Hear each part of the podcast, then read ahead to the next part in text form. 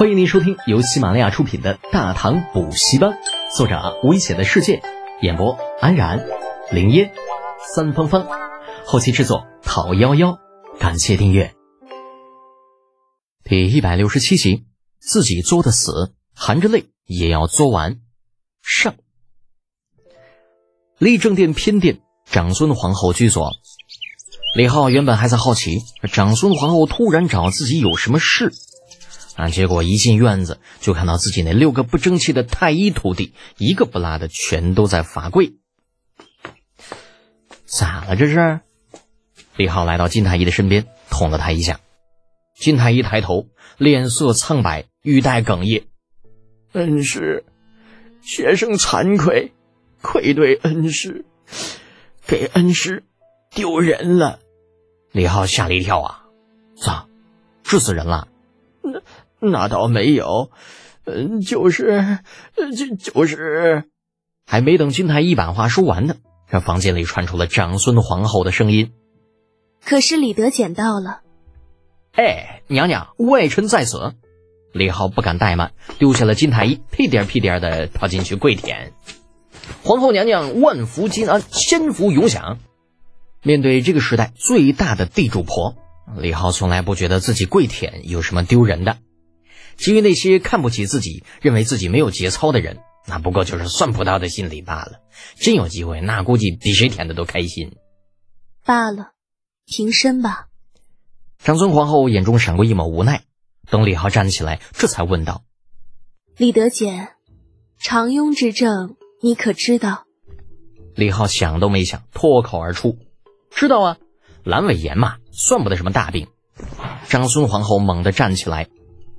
算不得大病，这么说你能治？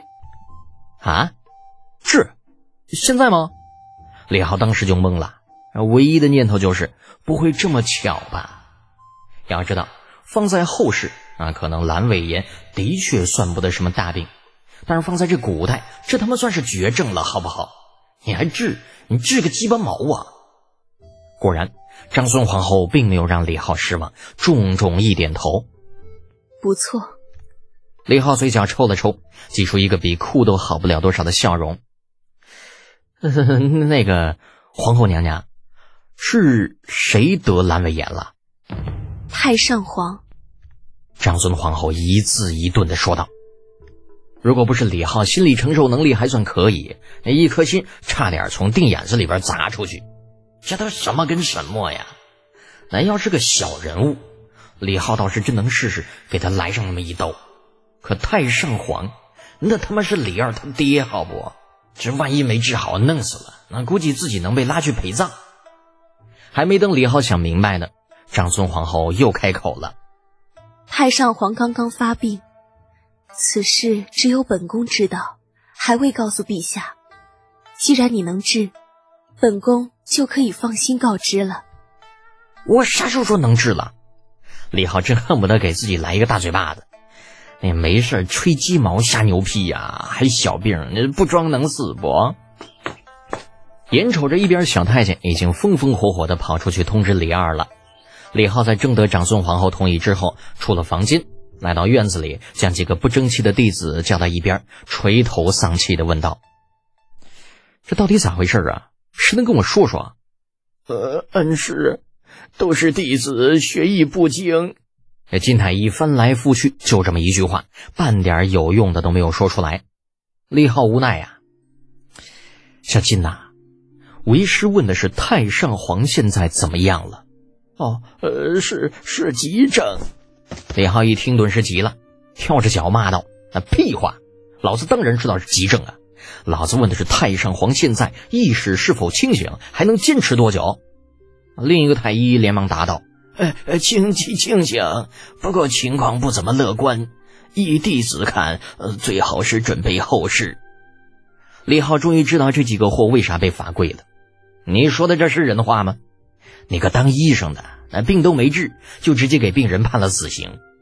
李二和长孙不拉你们几个活着去给李渊填坟，那都他妈算是明君了。拍拍脑袋，在院子里走了几圈。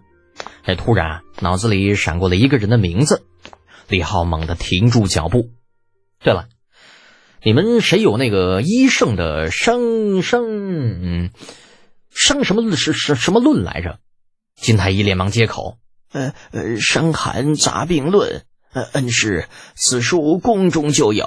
哦，对对对，就是那本。快，快快快，派人去拿来。”《伤寒杂病论》中杂病篇记载说，大黄牡丹汤对一般的急性阑尾炎有特殊疗效。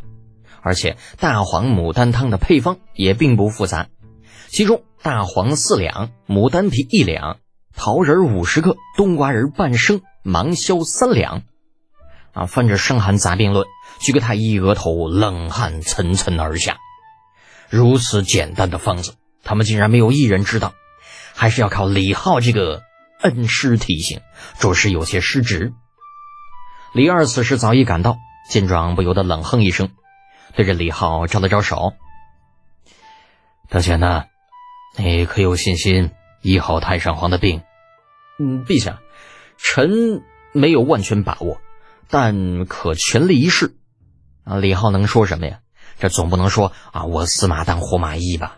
敢这么说，非得被李二拉去填坟不可。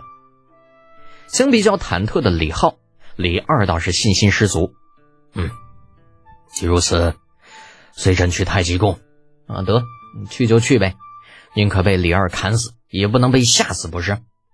李浩把心一横，跟上李二长孙，大队人马浩浩荡荡直奔太极宫。太极宫此时已经是人心惶惶，宫女儿、太监个个紧张的不行。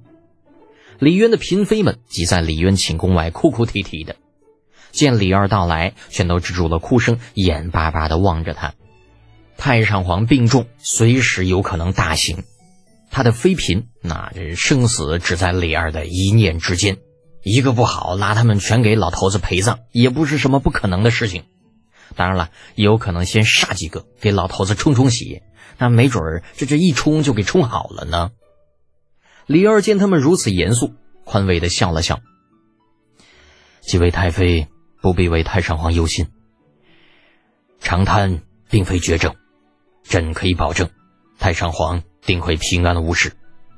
言罢，那也不等李渊几个妃子说些什么，一把拉住李浩，便推开房门，进入了老头子的卧房。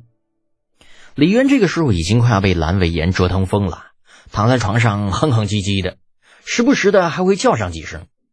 见李儿进来，立刻就叫道：“啊，二郎啊！”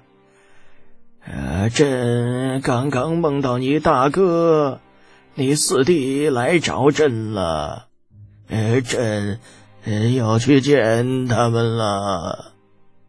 李儿一脸懵，李浩尴尬的差点把头都缩进胸腔里边，那嘴里一个劲儿的嘀咕：“听不到，听不到，我我我什么都听不到，那不该听的不听，不该看的不看。”李二一听他那嘀咕，差点没把鼻子气歪了，回头瞪了他一眼。混账东西，嘀咕什么呢？还不去给太上皇去看看？